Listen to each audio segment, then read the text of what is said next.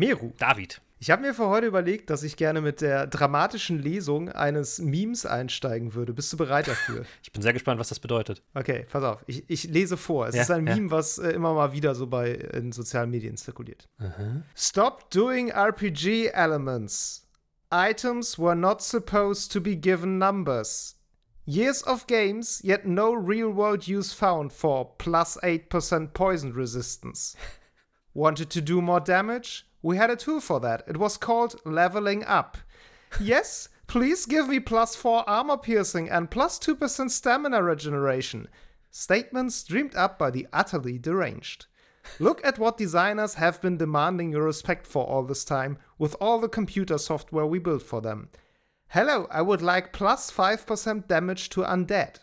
They have played us for absolute fools. Äh, Das ist auf jeden Fall eines der längsten Memes, was ich jemals vorgelesen bekommen Das ist- habe. Das ist irgend so ein Sharepick, wo das, das hieß ursprünglich, glaube ich, war Stop Doing Math. Und da hat jemand einfach sich über die Absurdität von Mathematik ein bisschen lustig gemacht. Und ich habe das aber in letzter Zeit immer mal wieder gesehen. Und ich finde, es passt sehr gut, weil es wird, wurde dann parodiert und quasi auf Rollenspielelemente in Spielen gedreht. Ja, ja, ja. Ich finde, das passt ganz gut zu unserer Folge heute, denn es geht um Rollenspiele. Ja, ein, ein Und es geht ja beliebtes auch- Genre, muss man einfach mal sagen. Ein beliebtes Genre, genau. Aber auch ein vielseitiges. Auch ein vielseitiges. Und es geht ja auch so ein bisschen, glaube ich, oder aus meiner Sicht zumindest, Mhm. um Rollenspielmüdigkeit oder zumindest in einer gewissen Hinsicht. Und Das das, ist genau die Hinsicht, die ich gerade genannt habe. Mhm. Ähm, weil, und das ist ja kein Geheimnis, dieses ähm, rollenspielhafte Aufpfropfen von allen möglichen Prozentwerten und Zahlen, das ist ja durchaus ein Trend, den wir jetzt viele Jahre lang beobachtet haben in allen möglichen, auch Nicht-Rollenspielen. Mhm. Und ähm, ich habe so ein bisschen das Gefühl, so langsam setzt da eine gewisse Müdigkeit ein. So. Ja, Als These. als These, okay, okay. Meine steile These für heute, Miro. Ich Ich, gl- glaube, ja. du hast auch noch ein paar. Du, ja, natürlich. Also meine steile These war äh, deswegen, also als wir überlegt haben, welche Folge wir machen, habe ich so ein bisschen gesagt, du, äh, nach dem, was ich alles so in letzter Zeit gesehen und gelesen habe, glaube ich, dass äh, Starfield, das RPG, was bald kommt, ähm, ein Problem bekommen könnte äh, mit äh, Baldur's Gate 3, dem anderen RPG, was auch noch kommt.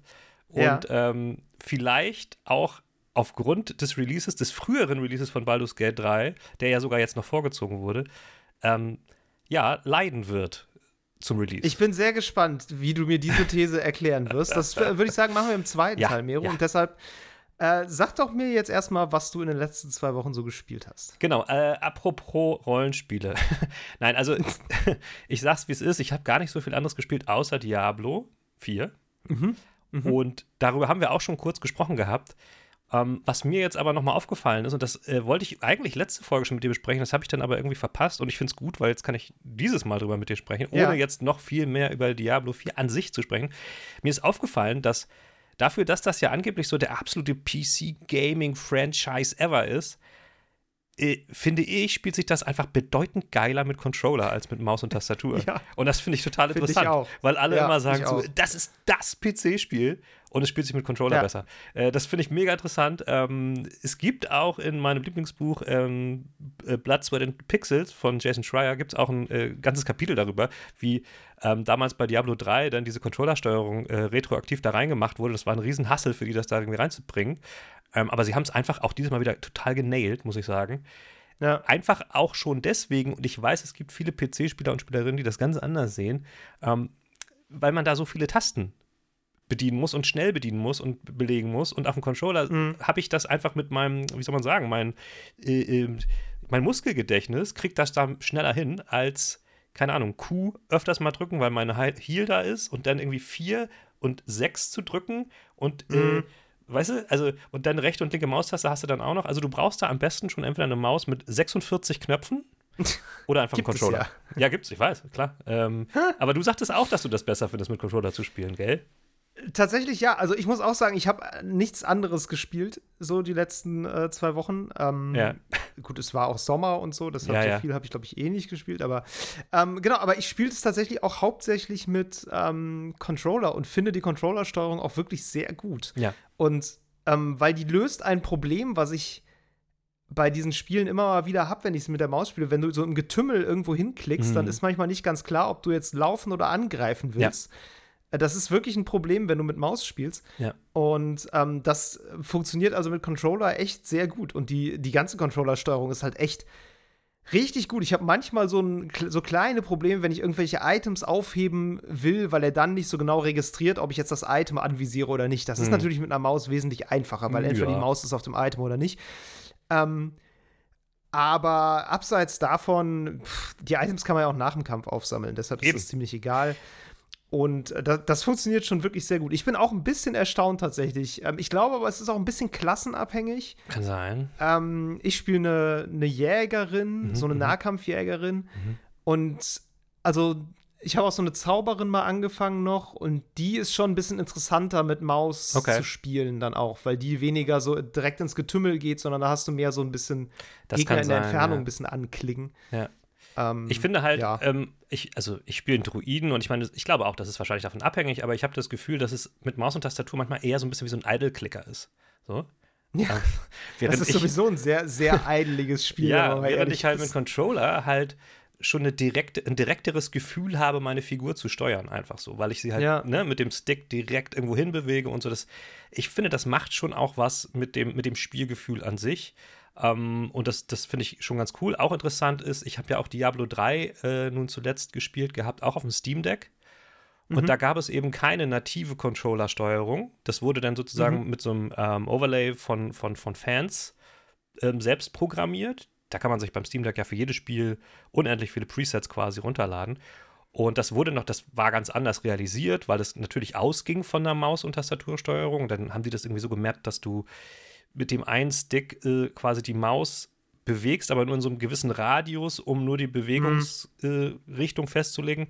Und ähm, das finde ich jetzt krass, äh, diesen Unterschied zu spüren von der, von der, in Anführungszeichen, echten Controllersteuerung von denen, wie ja. die sich das vorstellen. Und das ist schon wirklich interessant, das ist meiner Meinung nach auch, also hat auch Einfluss auf das Spiel an sich garantiert, ne? weil du auch dann bestimmte Abilities, wenn du davon ausgehen musst, nicht jeder Spieler kann direkt auf ein Objekt, was so und so weit von ihm weg ist, draufklicken, weil er nur einen Controller hat, mhm. musst du eine andere Lösung mhm. überlegen. Das haben die einfach perfekt umgesetzt. Und ja, also finde ich schon sehr interessant, dass das das Spiel so auch verändert ein bisschen, diese Spielweise mit einem anderen Eingabegerät.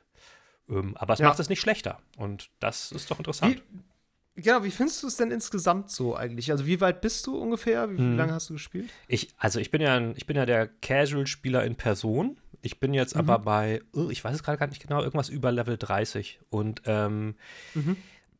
also jetzt wurde ja die erste Season so angekündigt. Ich finde es schon ein bisschen eklig, diese, diese äh, Ankündigung, dass du bei den Seasons quasi immer einen neuen Charakter nehmen musst, auch wenn du dann nicht nochmal alle ja. spielen musst. Ähm, ich finde es eine komische Entscheidung, Allerdings habe ich den Eindruck, dass sie das, dass sie die Vor- und Nachteile bestimmt abgewägt haben und halt ja. sich vor allen Dingen den Spielerinnen und Spielern zugewendet haben, äh, die das eh länger spielen. Weil ich glaube, ich sag mal jetzt so ganz dumm, so 70 bis 80 Prozent der Leute spielen eh nur die Kampagne durch und dann fassen sie es nicht wieder an. Und natürlich ja. ist dann für, nur für die restlichen 20 Prozent so das, das Spiel on the long run in, äh, gemacht. Und ich nehme ja. einfach an, dass das für die so wahrscheinlich besser ist. Aber ansonsten, es bringt mir schon, es bringt mir unerhört viel Spaß, doch. Doch. Ja. Ja. Wie ist das mit diesen, ähm, mit diesen äh, Seasons? Das ist doch so gedacht, ich glaube, du eine Season starten und du, du musst dann einen neuen Season-Charakter erstellen, mhm. um die spielen zu können. Ja. Und der Charakter wird aber wieder gelöscht, wenn die Season weg ist, oder wie ist das? Ich weiß nicht, ob er gelöscht wird, das kann ich nicht sagen. Aber so, okay. äh, bisher ist es, glaube ich, so, es gab jetzt da bin ich jetzt schlecht vorbereitet. Gerade unlängst, ich glaube, vor zwei, drei Tagen gab es da eine genauere Ankündigung zu. Äh, ja, okay. Dass es so ist, dass du halt schon pro Season einen neuen Charakter hochziehen musst. Aber jetzt mhm. haben sie, weil das Feedback ist natürlich sehr gemischt, ähm, mhm. auch schon so teilweise gesagt, ja, es wird vielleicht nicht immer so sein, so. Mhm. Ich bin mir nicht sicher. Vielleicht machen sie eine Lösung, dass quasi für jede Klasse eine, also dass, dass du in einer Season eine Klasse spielst und wenn die dann nochmal wiederkommt, also die Klasse sozusagen, keine Ahnung, ich ja. weiß es nicht. Keine ja, Ahnung. Okay. Ähm, aber wie gesagt, ich glaube, das wird eh nur ein Bruchteil der Leute am Ende des Tages betreffen, weil die meisten Leute das eher so ein bisschen casual spielen. Ja, ja wahrscheinlich schon. Beziehungsweise, und dann, also ich überlege gerade, mich, mich stört das irgendwie überhaupt nicht, weil ich, mhm. also ich bin schon weiter als du. Ich bin jetzt, glaube ich, Level 52 oder so, mhm. bin durch die mhm. Kampagne jetzt durch, bin jetzt so quasi im das ist noch nicht mal das Endgame. Also, das mhm. ist wahrscheinlich jetzt das Midgame, ne? Also, es geht jetzt gerade so los mit diesen ganzen extra Dungeons noch und sowas. Mhm. Und also, ich muss schon sagen, mir wird es langsam echt ein bisschen langweilig. Mhm. Ne? Also, jetzt, wo es gerade losgeht, also die, die Kampagne hat sich für mich ewig gezogen am Ende. Ich fand die zu lang und auch viel zu viel Rumgelatsche und so. Also, sie war nicht unbedingt schlecht. Die Story war auch jetzt nicht unbedingt schlecht. Aber es war mir zu viel durch die Gegend gelaufen und auch dann zu wenig kämpfen eigentlich. So, es okay. war immer irgendwie die gleichen Beats so. Ähm, das hätte ich mir wesentlich kürzer auch vorstellen können. Ja, dann ja. hätte ich lieber mehr Endgame dann noch direkt früher gehabt so. Mhm. Ähm, aber egal, ne? Und jetzt, wo ich im Endgame bin, denke ich so, ja, du findest dann schon noch mal Sachen so, die deinen Charakter halt auch verbessern und wahrscheinlich auf höheren Stufen dann auch noch mal mehr aber es ist halt dann doch immer sehr das Gleiche mit ja. einem Charakter. So, also wenn die neue Season jetzt anfängt, wenn ich das dann immer noch spielen sollte, bin ich eigentlich froh, wenn man mich mal zwingt, eine andere, eine andere Klasse zu spielen. ja, so. das kann Und, sein. Ne, mhm. Ob ich die jetzt von vorne leveln muss oder nicht, gut, ja, darüber ja. kann man streiten, finde ich. Also wenn es ja. wenigstens irgendwie ein XP-Boost oder sowas gibt, damit man halt innerhalb von ein paar Stunden vielleicht auf dem Höchstlevel ist oder sowas. Mhm. Ähm, das, das fände ich, so okay. Genau. Wahrscheinlich verkaufen sie das im Shop. das kann wirklich sein. Kein Scherz. Ja. Ähm, ich, ich weiß ähm, nicht, also ja, ich, ich kann mir das gut vorstellen, dass es mit der Zeit ein bisschen langweilig wird. Ich glaube aber nach wie vor, ne, die Leute, die das wirklich season-wise spielen, die müssen das Spiel ohnehin lieben. So, und für die ist das, ja, dann, ja, ist das dann egal. Ähm, ja, es ist irgendwann bestimmt auch einfach, fühlt sich ein bisschen nach Arbeit an, wenn du immer dasselbe machst äh, und so weiter und so fort. Aber ne, ja. nicht, das, also nicht ohne Grund sind die Vorgänger halt jahrelang, jahrzehntelang immer noch beliebt bei den Leuten. Deswegen, ich denke, dass, dass sie für die, für die Hardcore-Fans schon das Richtige tun werden. So, und ob das, ob ich ja nun früher oder später von äh, hinten rüber falle, das ist dann noch eine ganz andere Sache. Ich bin mir ziemlich sicher, dass ich das wahrscheinlich in zwei Jahren nicht mehr spiele. So, einfach weil ich ja, nicht ja. der Typ dafür bin. Also. Ja. und ja. Nee, geht mir ähnlich. Naja, aber so, also wie, wie du schon sagtest, so, es macht auf jeden Fall irgendwie Spaß. Ich habe so das, ne, nachdem wie auch darüber geschrieben wurde, so im Vorfeld und so, habe ich so ein bisschen, mhm. Also ich hatte ge fast gehofft, dass es mich ein bisschen mehr hookt mhm, noch, mhm, so. Mhm. Ähm, weil, ne, also ich, es ist sehr leicht, es anzufangen zu spielen. Ja. Ich finde aber, es ist auch sehr leicht, es wieder aufzuhören. Mhm. Und das ist eigentlich was, was ich jetzt so nicht erwartet hatte. Also ich Ne, so, ich habe schon Spiele gehabt, wo ich wirklich viel mehr gehuckt war und viel mehr, okay, komm, jetzt noch ein Dungeon und hier noch was ja. und da noch was. Und das habe ich da deutlich weniger und deutlich weniger, als ich es erwartet hätte, vor ja. allem. Dafür, dass es ein Spiel ist, was ja komplett daraufhin designt ist. Eigentlich, eigentlich. schon, eigentlich schon, ja. So, das finde ich äh, insofern ganz interessant. Ja, aber ich bin gespannt, wie das bei mir ist, wenn ich die Kampagne durch habe, ne? Weil momentan ist das so der Motor, klar, ich will sie durch, ja. durchspielen. So, wenn das nicht mehr da ja. ist, äh, kann ich mir auch vorstellen, dass es bei mir schnell also ich habe ich hab halt auch, und das ist auch was, was jetzt anders ist als vor den Dutzenden von Jahren, als der Vorgänger zum Beispiel neu war. Ich habe jetzt einfach so viel mehr andere Spiele noch, die ich noch spielen will, ja. muss und zur Auswahl habe. Das war damals nicht Zeit. so. Und viel weniger Zeit, ja. Und das ist ja. halt, es ist eine andere Welt jetzt, in der so ein Spiel ja, halt äh, lebt. Und ähm, das kann man halt wahrscheinlich nur zum Teil äh, adaptieren, dieses ganze Ding, außer halt für die Hardcore-Fans. Und für die wird es bestimmt ja. irgendwie einen Weg geben, weil wenn die das jetzt doof finden, wie es jetzt ist, werden sie es schon drauf anpassen und ändern, weil äh, was sollen sie machen?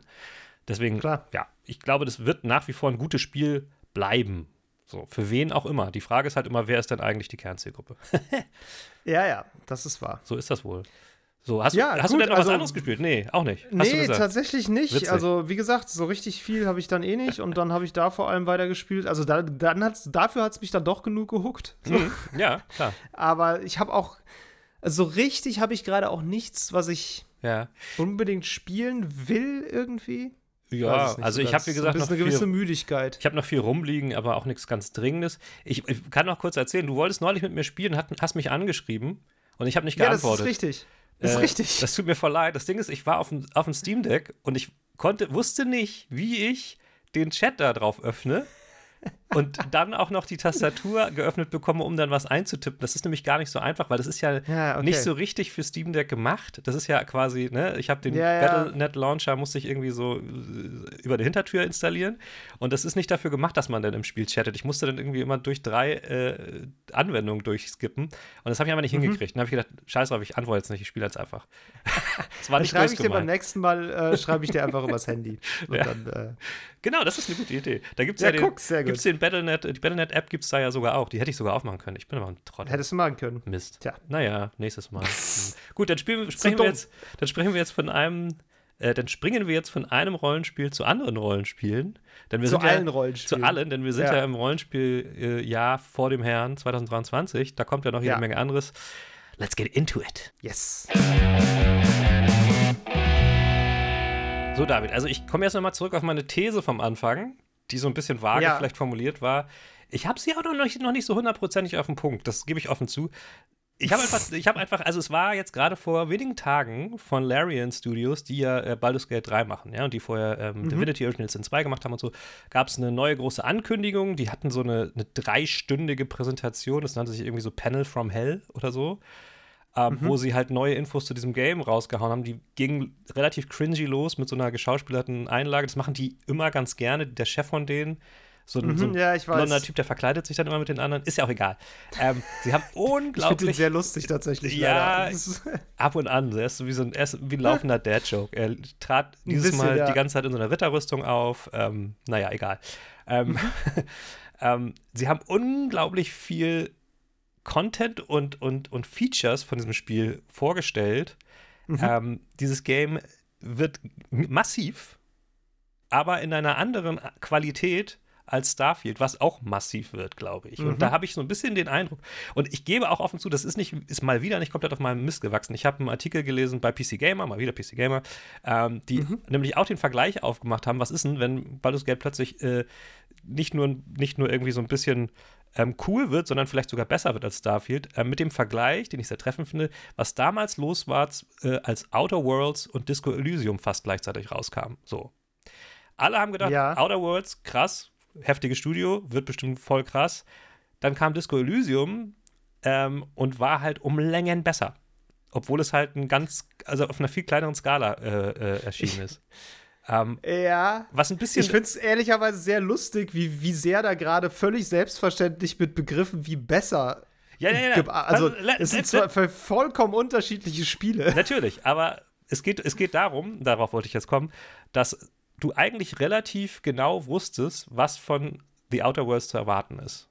Das ist, ja, ne? Das, das war relativ klar. Das ist einfach ein, ein klassisches äh, Spiel, so wie Fallout zum Beispiel halt eben. Ja ähm, ja. was all dieses, all diese, was die Story bietet und dann rennst du da rum und schießt auf Dinge und kannst irgendwie äh, äh, dir Mates irgendwie, beziehungsweise Companions irgendwie klarschießen, die damit kommen mhm. und so weiter und so fort.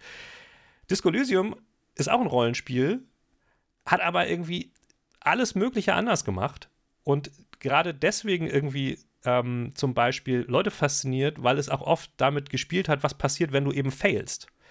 Mhm. Wenn du mhm. dich in den ersten fünf Minuten mit der Krawatte an, am, am Deckenpropeller erhängst, bist du sofort tot. Und es hat all solche Sachen äh, auf den ja. Markt geschmissen, die dich als Spieler oder Spielerin auch komplett überrascht haben und dir, dir mehr, wie soll man sagen, ähm, mehr Interesse an dieser, an dieser Welt irgendwie hervorgerufen haben, als mhm. so ein klassisches Spiel, wie es Outer Worlds ist. Und ich vermute so ein bisschen, könnte das auch passieren bei Starfield und Baldur's Gate 3.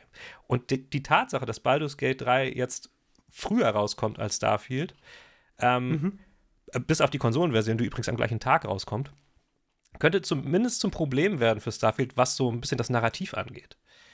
Weil was, ja. was ich jetzt gesehen habe bei Baldur's Gate, das ist also in jedem, in, in jedem Bereich von der Skala halt massiv viel geiler als das, was ich von Starfield erwarte. Also zum Beispiel, ja, ähm, Ro Romanz, Romanzen-Optionen. Äh, Klar wirst mhm. du bei Starfield, kannst du wahrscheinlich dann von deiner Crew da den ein oder die andere irgendwie verführen und das ist dann relativ, dann hast du so ein paar Dialogoptionen und dann verschwinden sie mhm. zusammen im Schlafzimmer und fertig, so keine Ahnung, vielleicht wirkt sich das auch ein bisschen auf spätere Dialoge aus. Ähm, Baldur's Gate ist so aufgebaut, dass du das Spiel auch wirklich kom komplett kaputt machen kannst. Also du kannst da wirklich alles Mögliche, du kannst in Dialogoptionen plötzlich als Zauberer irgendwie Spells wirken, sodass du die Leute verhext, die mit dir gerade sprechen und plötzlich, keine Ahnung, irgendwas anderes losgeht. Wenn die das aber rauskriegen, dann killen sie dich auf der Stelle. Du kannst aber auch jeden oder jede, jede mögliche Figur kannst du auch äh, bezirzen und mit der, mit der zusammenkommen. Bis, mhm. da, bis hin dazu, dass die Druiden haben im Spiel. Also es gibt Druidenspielfiguren, die sich auch in Tiere verwandeln können, zum Beispiel einen Dachs oder einen Bären. Mhm.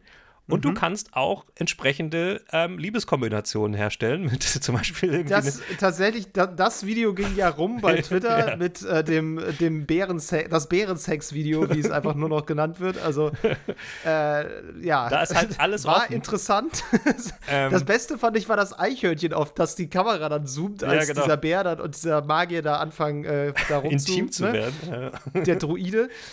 Und äh, dann sieht man einfach nur so ein Eichhörnchen, was so eine Nuss in der Hand hält und irgendwie so völlig schockiert guckt und die Nuss fallen lässt. Genau. Was ich sehr lustig fand. Ja, ja, ja, genau. Und also insofern, da gibt es jede Menge Kram, der, der glaube ich, von der, von der Qualität tiefer sein wird, als das, was Starfield sich so vornimmt. Und vorher war, hat man gesagt, ja, okay, Skala ist wahrscheinlich was anderes. Ich glaube, dass die Skala von Baldur's Gate, nach dem, was jetzt zu sehen war, auch enorm ist. Und ja. dem anderen nichts nachsteht. Insofern habe ich du meinst, was meinst du mit Skala? So die, die Größe? Die Größe, oder? ja, tatsächlich. Also jetzt nicht nur, okay. ich meine, klar, die einen haben das Universum, aber die Frage ist ja nicht, wie groß ist das Universum, sondern wie viel ähm, Sehenswertes gibt es im Universum. So, und wenn ich da jetzt einfach ja. 6000 Planeten habe und auf nur 10 davon ist auch wirklich Leben und ich gucke mir halt verschiedenfarbige Steine an, die ich abbauen kann und hüpfe über äh, Pflanzen, die ich da irgendwo sehe, und die sind halt auf einem, einem anderen dieser 6000 Planeten halt nur ein bisschen andersfarbig, dann ist das mhm. für mich nicht mehr Content. Also ja, ist es, aber ja, nicht, mehr, nicht mehr wichtiger Content. So. Ähm, insofern, also guck mal, du hast bei, bei Baldur's Gate dann auch die Möglichkeit, so vier, vier Spieler-Koop und sowas zu machen. So. Das es geht in eine ganz andere Art von Tiefe. So. Ähm, ja. Und auch mehr meinem, An also meinem Eindruck nach da in die Richtung selber Geschichten zu bauen und selber Geschichten ja. ähm, erlebbar zu machen, die, die man sich auch merkt. Als dieses, ja. ich meine, es gibt ehrlich gesagt für mich zumindest vom letzten Fallout äh, keine Geschichte, die mir jetzt so hängen geblieben ist, weil sie total skurril mir passiert ist. Das, da gibt es bestimmt ja. ein paar, die sind aber wahrscheinlich eher relativ dolle vorgeskriptet. So und ja, haben nicht diesen Grad an Freiheit, der bei, bei Rollenspielen wie zum Beispiel sowas wie Baldur's Gate äh, ähm, ja da ist oder so. Also, ich, ähm, also ich verstehe diese Sichtweise. Wie gesagt, ich habe ja eben schon mal gesagt, ich finde es sehr skurril, wie hier so mit so Begriffen wie besser hantiert wird, ohne ja. dass es irgendwie. Also, ne, das, zur Wahrheit gehört auch einfach, was besser ist und was nicht, ist halt krasse Geschmackssache. 100 Pro. Und Gebe ich zu. Ich, ich, ich formuliere es mal so: Disco Elysium ist als Shooter richtig beschissen. Muss man einfach so sagen. Ne? Ja, und ja. Der, die Outer Worlds dagegen ist als Shooter ganz gut. Und ne, also du merkst schon, worauf ich hinaus will. Ja, Nur weil das beides irgendwie Rollenspiele sind, die zur gleichen Zeit rauskamen, ähm, ich finde es extrem schwer, die zu vergleichen, weil ich mir noch nicht mal sicher bin, ob die die gleichen Zielgruppen ansprechen. Also jetzt auch Baldur's Gate und Starfield, die Leute, die auf Starfield Bock haben, mhm. ich weiß nicht, ob die sowas wie Baldur's Gate, also Schnittmengen gibt es definitiv, klar, mhm. aber ob ob sowas wie Baldur's Gate für die nicht vielleicht auch einfach, also zu, zu wild und zu überbordend auch ist, weil du willst ja auch gar nicht unbedingt dieses komplett überbordende. Das, das was sowas auch wie Skyrim und was sowas wie wahrscheinlich vielleicht auch Starfield und auch Fallout gut macht, ist ja nicht unbedingt, dass du unendlich viele Möglichkeiten hast, alles zu machen, sondern dass du das gerade nicht hast. so. Du meinst eine das, gewisse also Linearität, auf jeden Fall. Genau, eine oh. gewisse gestreamlinete, na, das ist halt, also das ist die Definition von Mainstream. Deshalb funktionieren diese Spiele als Millionenseller über Jahrzehnte, ja. weil das eben nicht so ist, dass du dafür, also wenn ich den Charaktereditor von Divinity Original Sin 2 öffne, dann bin ich hoffnungslos überfordert. Weil das, diese, ne, wie gesagt, Zahlenwerte ohne Ende, Gedöns links und rechts, da muss man sich richtig reinfuchsen wollen, damit ja. das funktioniert. Und Fallout macht das nicht. Fallout lässt mich ein paar Pünktchen verteilen und dann ist gut. Und natürlich kann man jetzt sagen, Divinity Original Sin 2 ist jetzt besser, mhm. weil es mir mehr Möglichkeiten gibt. Mhm. Aber vielleicht ist auch Fallout besser, weil ich keinen Bock habe, mich mit Zahlen zu beschäftigen, wenn ich ein Videospiel spielen möchte. Und das ist die, die, die große Kritik, was ich an dieser Sichtweise habe, die ich an dieser Sichtweise habe. Weil was bedeutet, Starfield hat ein Problem gemessen mit Baldur's Gate? Geht es da um Verkaufszahlen? Geht es da um kritische Rezeption? Geht es da um irgendwie so die Wahrnehmung als die nächste Stufe des Rollenspiels, das finde ich so ein bisschen sehr diffus, um das so krass zu behaupten. Das gebe ich offen zu. Ähm, sicherlich meine ich wahrscheinlich von allem dem ein bisschen. Mhm. Ich rede aber wahrscheinlich hauptsächlich aus meiner, aus meiner subjektiven Perspektive. ähm, insofern, natürlich, das ist so. Man muss dazu aber sagen, ne, das, was du sagst, stimmt. Diese gewisse Linearität ist natürlich das, was, was diese, diese Skala wieder so ein bisschen einfängt. Das ist aber nicht das, was Todd Howard bewirbt. Todd Howard bewirbt, du kannst alles machen, du hast unendlich viele Optionen, du kannst alles erleben in diesem gigantischen Universum, was dir alle Möglichkeiten gibt, die du willst. Insofern be behauptet ja. er, dass genau das so das ist, was Starfield am besten kann. So und und dieses Versprechen mhm. weiß ich nicht, ob er das so gut halten kann, wie andere Games es vielleicht halten können, die es in der Hinsicht vielleicht gar nicht so explizit machen. Ähm, ja. Aber ich sehe das ein, dass es, dass es natürlich overwhelming sein kann. Ich fand auch bei Divinity, Original, Divinity Original Sin äh, oft viele Optionen viel. Und wenn ich jetzt gesehen habe, also in, dieser, in, diesem, in diesem Vortrag haben sie den Charaktereditor von, von Baldur's Gate 3 gezeigt, der ist halt noch mal krasser. Du hast ja. halt irgendwie Klassen, du hast, das ist halt DD komplett sozusagen. Ne? Du hast für ja. jede Klasse nochmal mindestens drei Subklassen. Ähm, dann gibt es zum Beispiel diese, diese Dragonborn, diese Rasse, die hat nochmal so, ich weiß gar nicht, elf Unterrassen und all so ein Kram. Sieht aber alles, und das ist auch noch so ein bisschen so ein Ding, das ist halt kein Indie-Game mehr. Das ist alles so gepolished, das sieht halt krass aus wie AAA. Ja. Und sieht auch wirklich krass aus so. Ähm, insofern spielen die jetzt schon in einer anderen Liga als, als, als bei so einem Divinity Original Sin 2, finde ich so und mhm. ähm, können sich schon auch einfach diesen, diese Konkurrenz äh, können sie sich gefallen lassen, ähm, weil, weil sie können das alles auch bieten. Ja, das sind wohl schon unterschiedliche Zielgruppen, aber ich sehe das zum Beispiel als Rollenspielfan ist das für mich beides mehr oder weniger gleich interessant. Ähm, ja. Über Verkaufszahlen braucht man nicht sprechen, weil die wird es nicht geben für Starfield, weil es im Game Pass wahrscheinlich drin ist oh, weiß ich nicht. Da glaube ich schon, dass da viele Leute noch äh, sich das auch einfach ja, so kaufen. Das stimmt, das stimmt, sicher. aber die werden nicht veröffentlicht, diese Zahlen von Microsoft. Ach so, ja, da, das kann natürlich so, sein. Das machen die schon seit Ewigkeiten nicht mehr und das ist natürlich also auch ein ganz netter sind sie nicht glaubwürdig. Ja. Das sind dann halt 600 Millionen und das ist halt so, ja, das ist halt das, Game Pass. Und das ist natürlich auch ein bisschen praktisch für die, ne? Ähm, aber also mich, mich als Rollenspielfan obwohl ich auch in der, in der Regel eher ein Science-Fiction-Fan bin, reizt ähm, Baldur's Gate 3 mehr und vor allen Dingen auch wegen dieses Aspektes, dass es dir halt Chancen gibt, das System zu, äh, zu, zu hacken, will ich jetzt nicht sagen, sondern ähm, zu übernehmen, so ein bisschen. Also, ne, du kannst, mhm. du kannst wirklich manipulieren, wo du willst. Es hat mehr so einen Sandboxy-Charakter durch viele äh, ja. Features so. Was ich ja. mir bei Starfield einfach, also sehe ich irgendwie nicht. Okay, du kannst Sandbox-mäßig dann nee, sehe ich auch nicht. Aber that's it. Ähm, und da fürchte ich einfach viel mehr. Ich meine, es ist jetzt ist natürlich unfair, weil wir haben beide Spiele noch nicht gespielt. So, aber ich befürchte bei Starfield. Dann ist es ja fast schon wieder fair. Ja, das stimmt auch wieder. Ich befürchte bei Starfield einfach viel, viel, viel mehr hm, ähm, bedeutungslosen Content. Weißt du, was ich meine? Ja. Und, ja, absolut. Und das ist so ein bisschen das, was mich schon wieder so abwinken lässt. Ähm, und da bin ich normalerweise heutzutage gerade bei, bei, bei großen AAA-Spielen äh, schon, schon oft irgendwie in der Situation, dass ich denke, oh, das muss ja jetzt alles nicht so groß sein, muss ja alles nicht so lang sein, wie du jetzt auch sagst, sagst bei Diablo. Ähm, ich habe aber den Eindruck, das Problem ist gar nicht so un unbedingt so das Maß, sondern eher so, wie viel davon bleibt dann auch oder ist bedeutungsvoll, wie viel davon bleibt in mir hängen, weil wir, ich meine, auch ich kann mir vorstellen, dass es irgendwann das eine Game gibt, was mich Ewigkeiten beschäftigt, weil es einfach immer wieder so viel Tolles zu bieten hat. Mhm. Aber aktuell wird, also gefühlt, immer sehr viel aufgepumpt mit Content, der eigentlich auch gar nicht nötig sein muss. Und den, den Eindruck hatte ich schon ja, bei The Witcher 3, also ganz ehrlich. Ja, und warum sollte man das auch wollen? Also ich will ja auch nicht nur ein Buch im Leben lesen. Also das, das ist stimmt. ja, ne? Also manchmal ist man, ich bin auch immer einfach froh, wenn ich mal was, was abschließen kann und mich auf was Neues einlassen. So, ich will, ich wäre jetzt niemand, der auch Jahrzehnte Skyrim spielt oder halt Starfield, weil irgendwann Mhm. Irgendwann langweilt es mich halt auch einfach. So, das, so interessant kann auch kein Spiel sein, dass ich nur noch da meine Zeit drin verbringen will, auf Jahre. So, das ist, nee, aber, ne? aber wenn, wenn man den Vergleich nochmal bemühen möchte, ich glaube, das ist ja so ein bisschen ähm, der, der, der Grund, warum Skyrim halt auch so, so lange nachhalt, ist halt, weil die Leute auch nach dem Spielen noch jahrzehntelang ähm, da drin Inhalte gefunden haben oder zumindest die Möglichkeit gefunden haben, Inhalte zu verändern ja. Ne, die diese Welt für sie einfach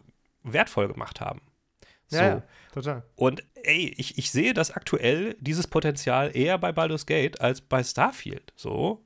Ähm, keine Ahnung. Aber ja, klar, es sind andere Arten von Spielen. Also natürlich, das, ich meine, was sind Rollenspiele? Rollenspiele sind Diablo, Rollenspiele sind Baldur's Gate und Rollenspiele sind auch solche Sachen wie Starfield. Das sind ganz, ganz verschiedene Sachen.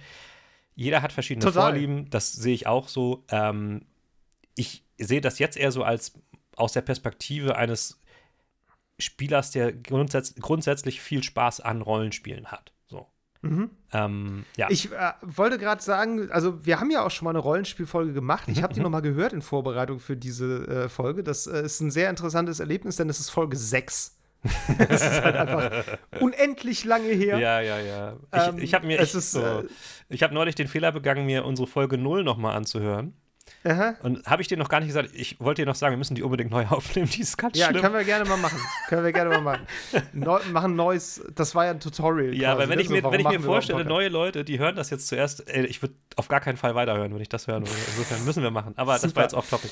Ja, äh, nee, aber wir hatten ja schon mal eine Rollenspielfolge und mir ist so ein bisschen aufgefallen, dass seitdem eine ganze Menge rausgekommen ist, was es damals halt einfach noch nicht gab. So. Ja.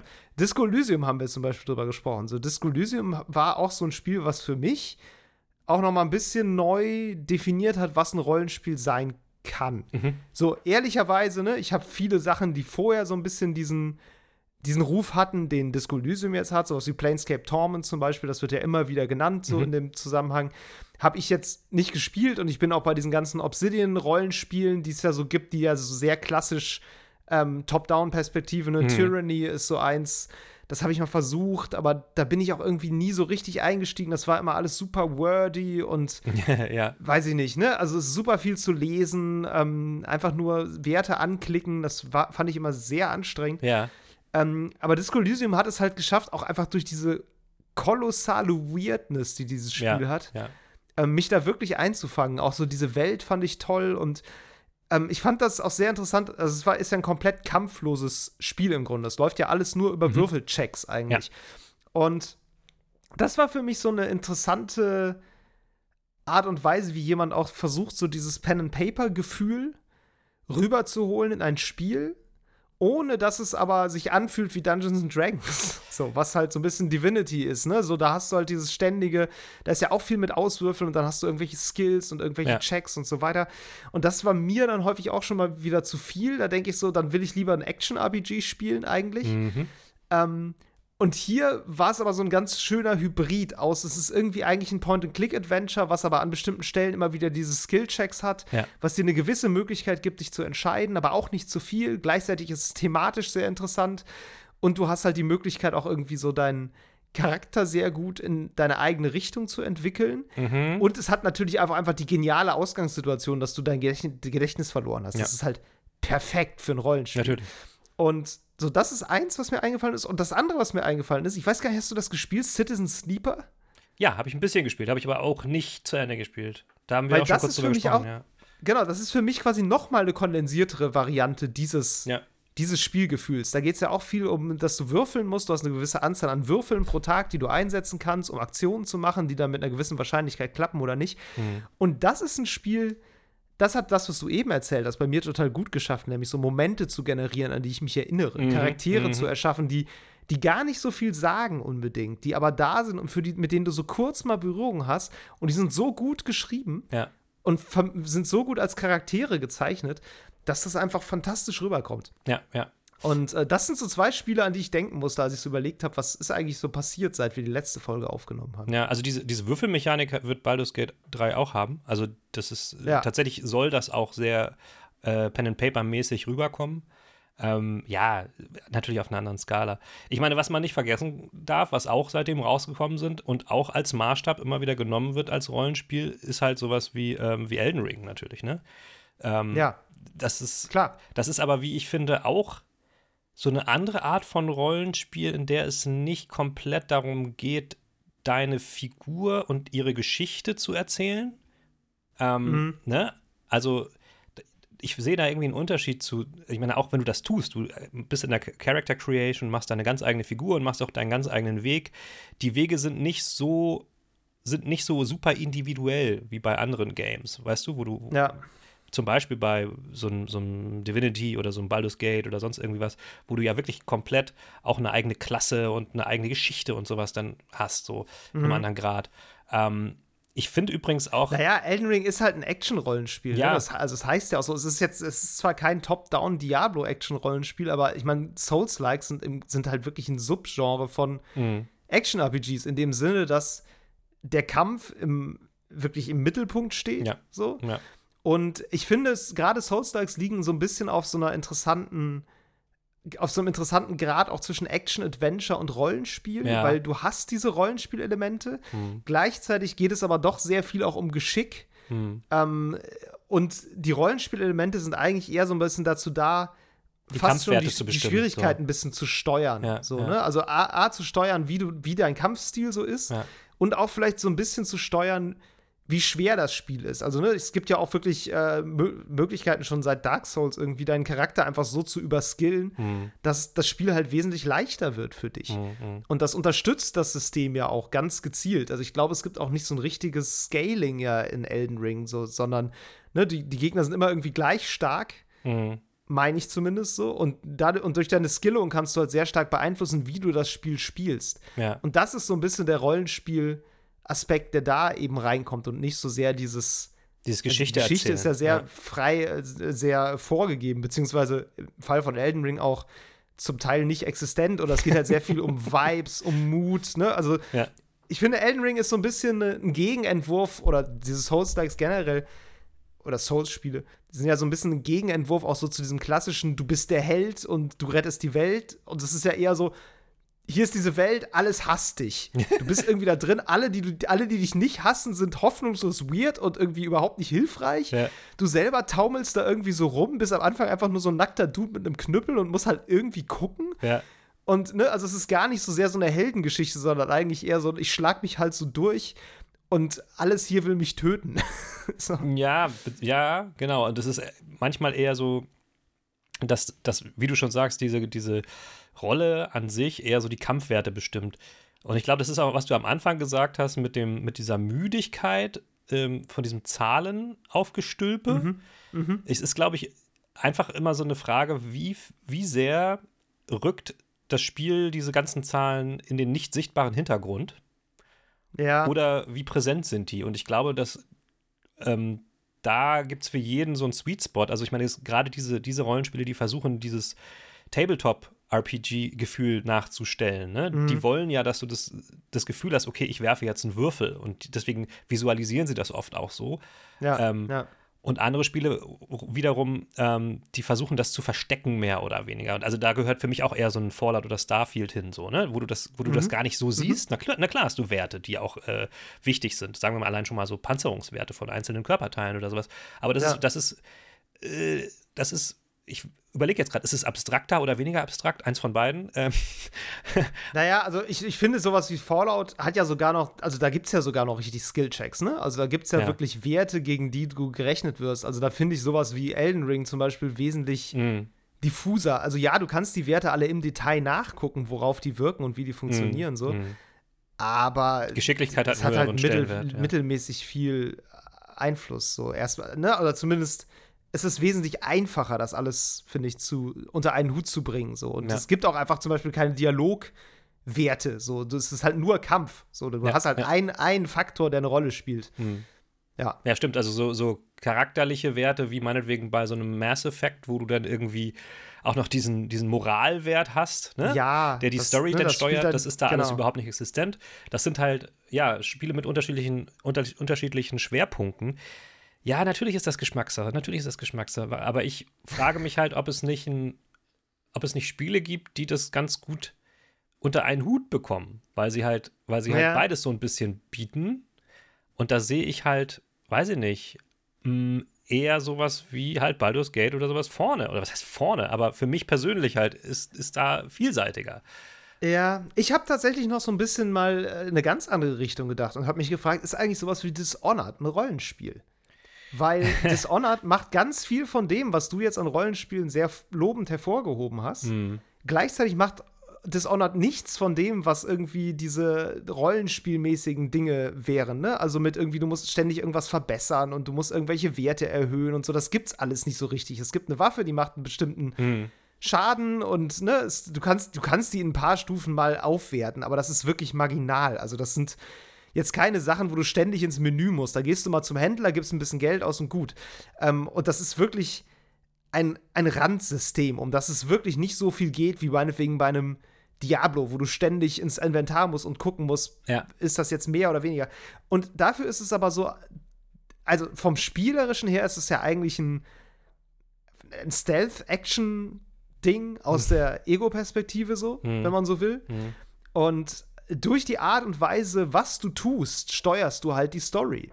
Ja. Und ich finde, das, das nimmt ja eigentlich so ein bisschen Elemente aus beiden Richtungen auf. Klar, streicht ganz viel weg. Ne? Also es ist natürlich in einem super kleinen Rahmen. Mhm. Aber ich fand bei Dishonored, vor allem bei Dishonored 2, immer schon beeindruckend, wie weitreichend dann trotzdem manchmal die Folgen sind von dem, was du tust, auch ohne dass du es merkst. So, es gibt da ein so ein Level, wo du irgendwie so durch die Zeit reist und immer mal wieder 20 Jahre in die Vergangenheit und in die Zukunft springst, aber am selben Ort bleibst. Und wenn du aber in der Vergangenheit was änderst, dann ändert sich auch in der Zukunft was so. Und Ja. das ich weiß noch, dass ich das gespielt habe. Es war ein richtiger Mindfuck, weil es war so, hä?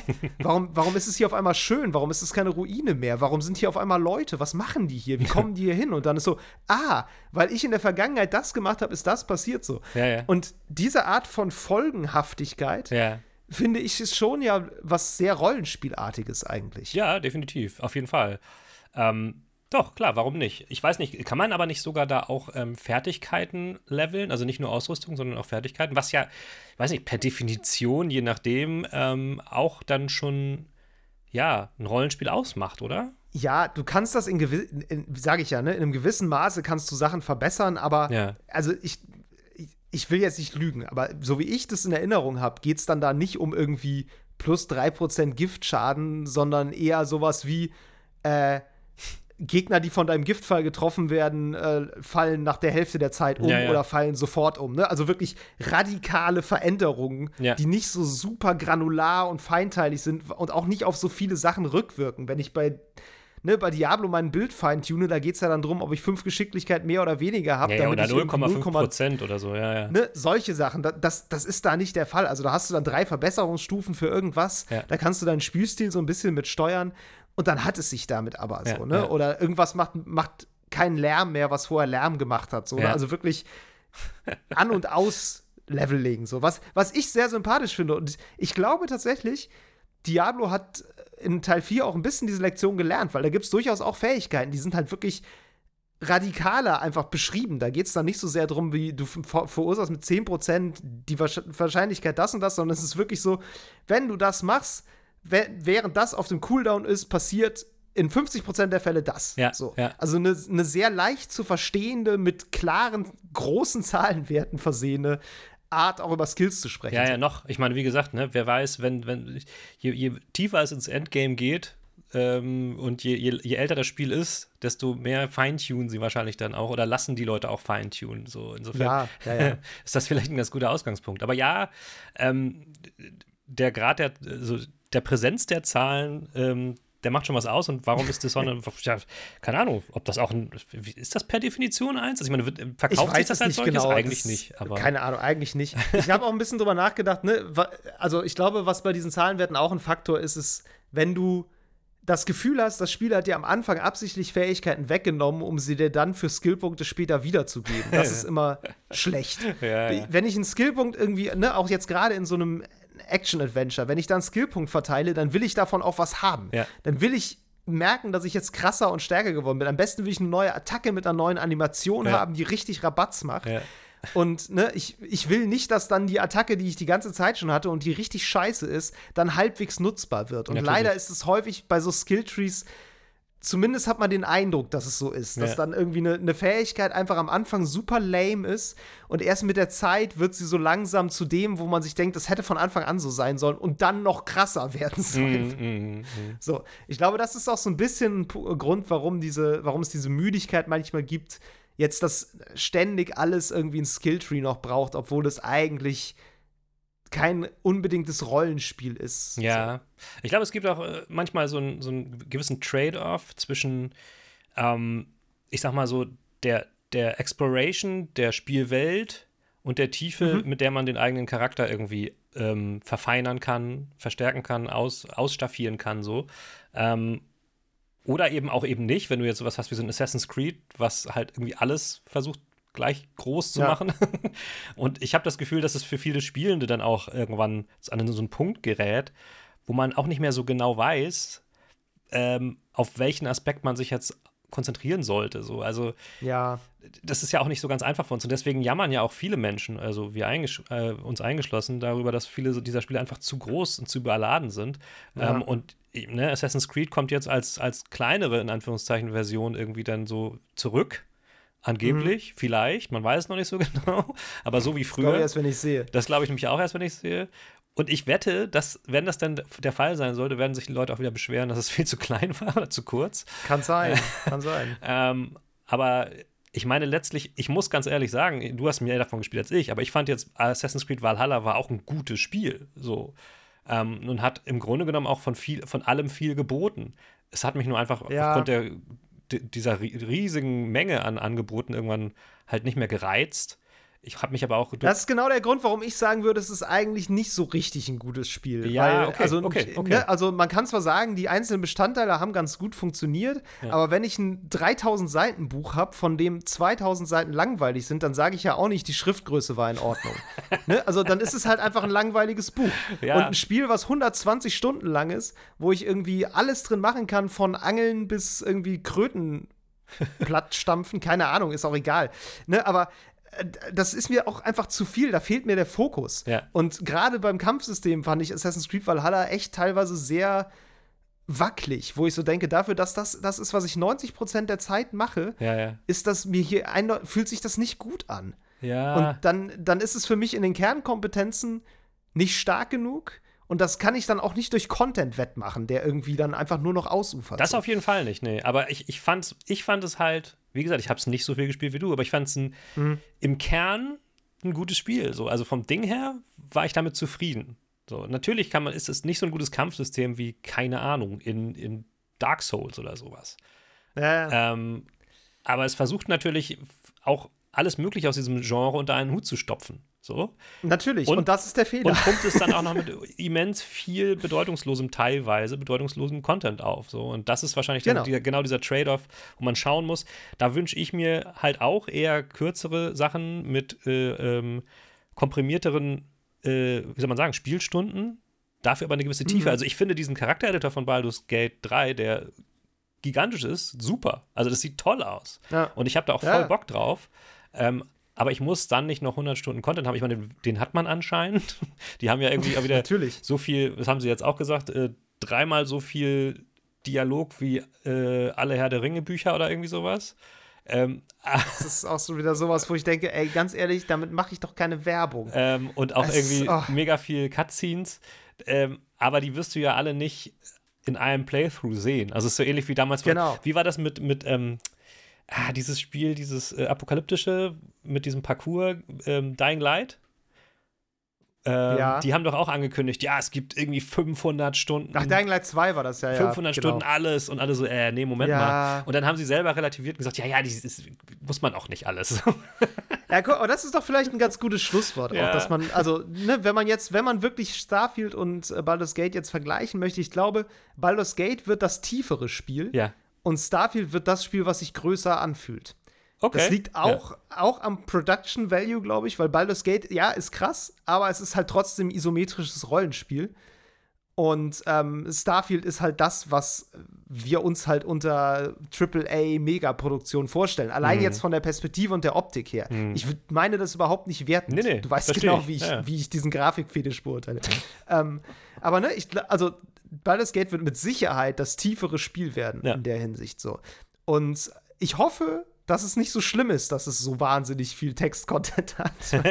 Und, ne, also, das ist ja was Gutes. Wenn es viel Text hat, man aber nur einen Bruchteil davon zu sehen bekommt, der Bruchteil aber richtig geil ist, dann ist es ja, das ist ja super. Das ja. ist ja der Best Case. Ja. Der Worst Case ist, du bekommst den gesamten Text zu sehen und die Hälfte davon ist lame. Natürlich. Das ist die Gefahr, die bei Starfield droht. So, definitiv, definitiv. Ich muss auch noch dazu sagen, so ich finde es einen immensen Pluspunkt, ähm, dass Baldur's Gate 3, was, ein, was schon ein AAA-Spiel ist, einfach seit Jahren im Early Access ist.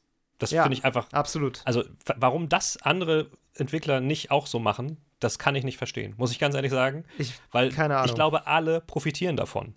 Alle. So. Ja. Und ich habe ich hab neulich ja. aber auch schon gesehen, dass jemand meinte, man muss jetzt aufpassen, dass man Baldur's Gate nicht als, ne, als die quasi neue Benchmark für Rollenspiele hochhypt, weil ehrlich zu sein, um ehrlich zu sein, das ist eine sehr spezielle Situation, in der das passiert. Ne? Die haben eine riesen Lizenz, ja. also Dungeons Dragons ist jetzt gerade wieder gigantisch. Ja. So, da kam gerade ein Film. Larian Studios machen seit Jahren ja. ein einziges Spiel und das richtig geil. Die haben ein paar hundert Leute, die sind exakt auf dieses eine Spiel spezialisiert, auf nichts anderes. Die machen das. So. Ähm, Was gut ist. Die haben Early Access, genau, das, äh, das ist alles richtig gut. Ja. Und das ist auch ein Garant dafür, dass das ein gutes Spiel wird, weil sonst hätte man das im Early Access mittlerweile gemerkt, dass es kacke ist. Ja. Also, ne, ich gehe davon aus, dass Baldur's Gate Leute genau das geben wird, was sie wollen. Ja. Nur, das ist eine absolute Anomalie, dass dieses Spiel so rauskommen kann. Das, Und da muss man, glaube ich, einfach ein bisschen dran denken. Das ist richtig. Ähm, was ich nur meine, ist, wäre ja schön, wenn das auch in anderen Situationen so wäre. Also, ne, warum, klar, Starfield ist doch eigentlich auch das, was Bethesda immer gemacht hat. Angeblich. Ja. So. Ja, ja, äh, warum äh, wollen sie das nicht zusammen mit den Leuten machen? Aber egal. Na gut. genau, ja, das, wie gesagt, ne, dann gehen ja auch immer wieder Leute weg und so weiter. Das, ähm, und ich glaube, da ist auch ein bisschen so das Ding, dass man halt den Hype halt haben will zum Release und natürlich, so weiter. Natürlich, ähm, okay. Wir, wir werden es sehen. Wir werden es sehen, so ist es eben. Genau. Ähm, wir, ich werde beides mir angucken, beide spielen. Ich freue mich schon drauf und äh, ich hoffe, dass ihr uns auch unter unserer Folge wieder schön kommentiert und auch bei, bei Spotify kann man jetzt mal so Sachen dazu schreiben. Macht das, das mal, sagt ja. uns mal, welches euer Lieblingsrollenspiel ist oder werden wird. Insofern, vielen Dank fürs Zuhören. Danke euch. Ciao. Tschüss. Das war Level Cap Radio Folge 119. Wenn euch die Episode gefallen hat, lasst uns eine nette Bewertung da, abonniert den Podcast und empfehlt uns gerne weiter. Kritik, Lob und Spieletipps gehen per Mail an levelcapradio at gmail.com. Auf Twitter sind wir unter lcrpodcast zu finden. Außerdem twittere ich unter djmeru und David unter hamlabum. Danke fürs Zuhören und bis zum nächsten Mal.